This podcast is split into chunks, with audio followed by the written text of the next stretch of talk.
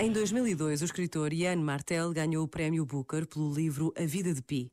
Maria Teresa Horta perguntou-lhe o que significava a constante referência ao silêncio de Deus. O que é o silêncio de Deus? O silêncio de Deus é um desafio que nos faz empenhar mais e nos serve de imaginação. Se não fosse o silêncio de Deus, a fé não seria fé, mas uma evidência. Por outro lado, a profia que nos pede esse silêncio faz-nos crescer, faz-nos ser melhores, faz-nos ser mais generosos. Este momento está disponível em podcast no site e na app da RFM.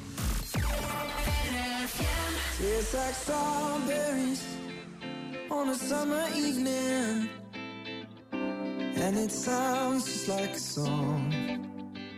I want more that summer feeling. It's so wonderful and warm.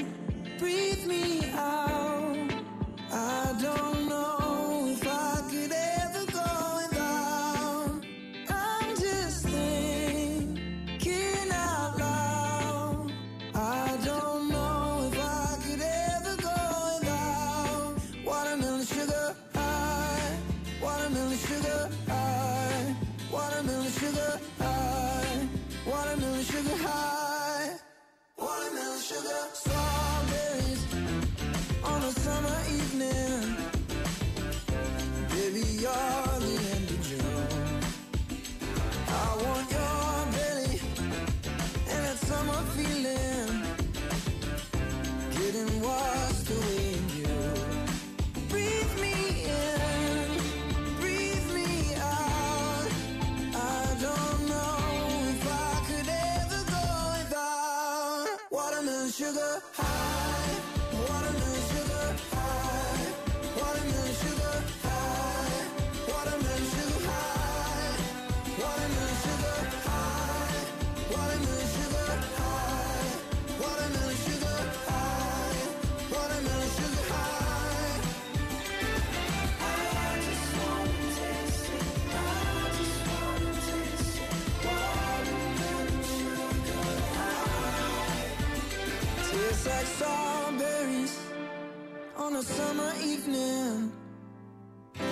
and it sounds just like a song. I want your belly and that summer feeling. I don't know if I could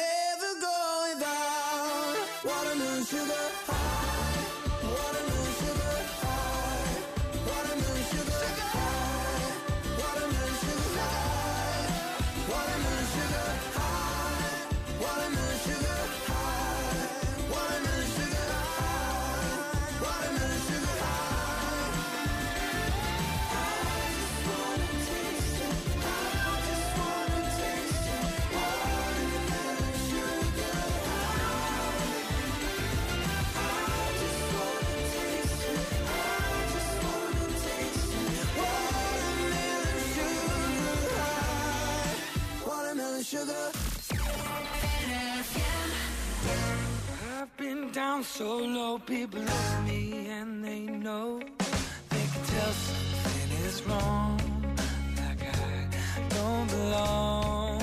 Well, staring through a window, standing outside there just too happy to care tonight. Wanna be like them, but I'll mess it up again. On my way in, got kicked outside. Everybody saw,